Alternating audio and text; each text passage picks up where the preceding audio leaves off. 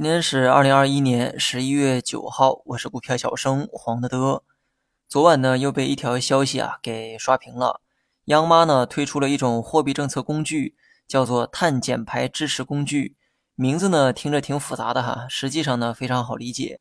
央行控制货币供应量呢有很多的手段，而这些手段啊都可以叫做工具。比如说我们常见的 MLF，这次推出的这个工具啊也是大同小异。不同之处呢，在于使用这个工具的条件，也就是满足碳减排的条件才可以。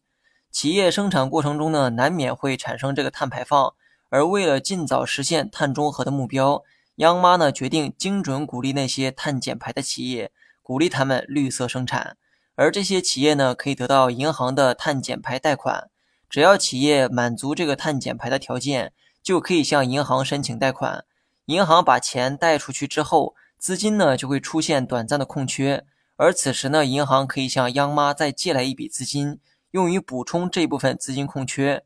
央妈呢会按照本金的百分之六十借给银行，提供资金支持。那么对应的利息是百分之一点七五。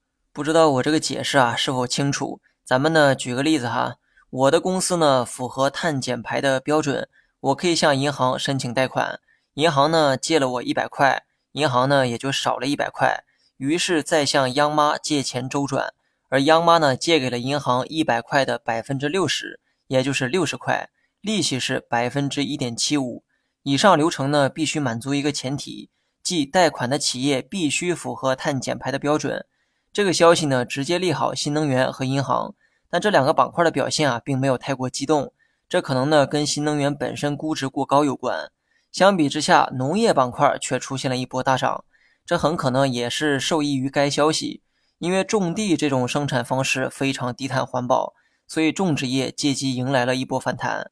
对于农业股的这个业绩呢，是很难估算的。老话讲，人算不如天算，农业股看天吃饭的情况非常常见，很多资产呢也是难以估量，所以呢才有了扇贝跑路的笑话。以上种种原因让我对农业股一直保持着谨慎的一个态度。或许因为乘上了碳中和的东风。企业经营呢会得到一些便利，但所有的这个结果终归还得体现在利润上。或许农业股啊未来呢会有不错的表现，但我的建议是何不看看其他行业呢？相信比它优秀的还有很多。我目前的这个配置呢还是倾向于消费和科技，尤其是消费啊即将进入旺季，很多企业也提高了产品的售价，那么这些呢都有望提振今后的业绩。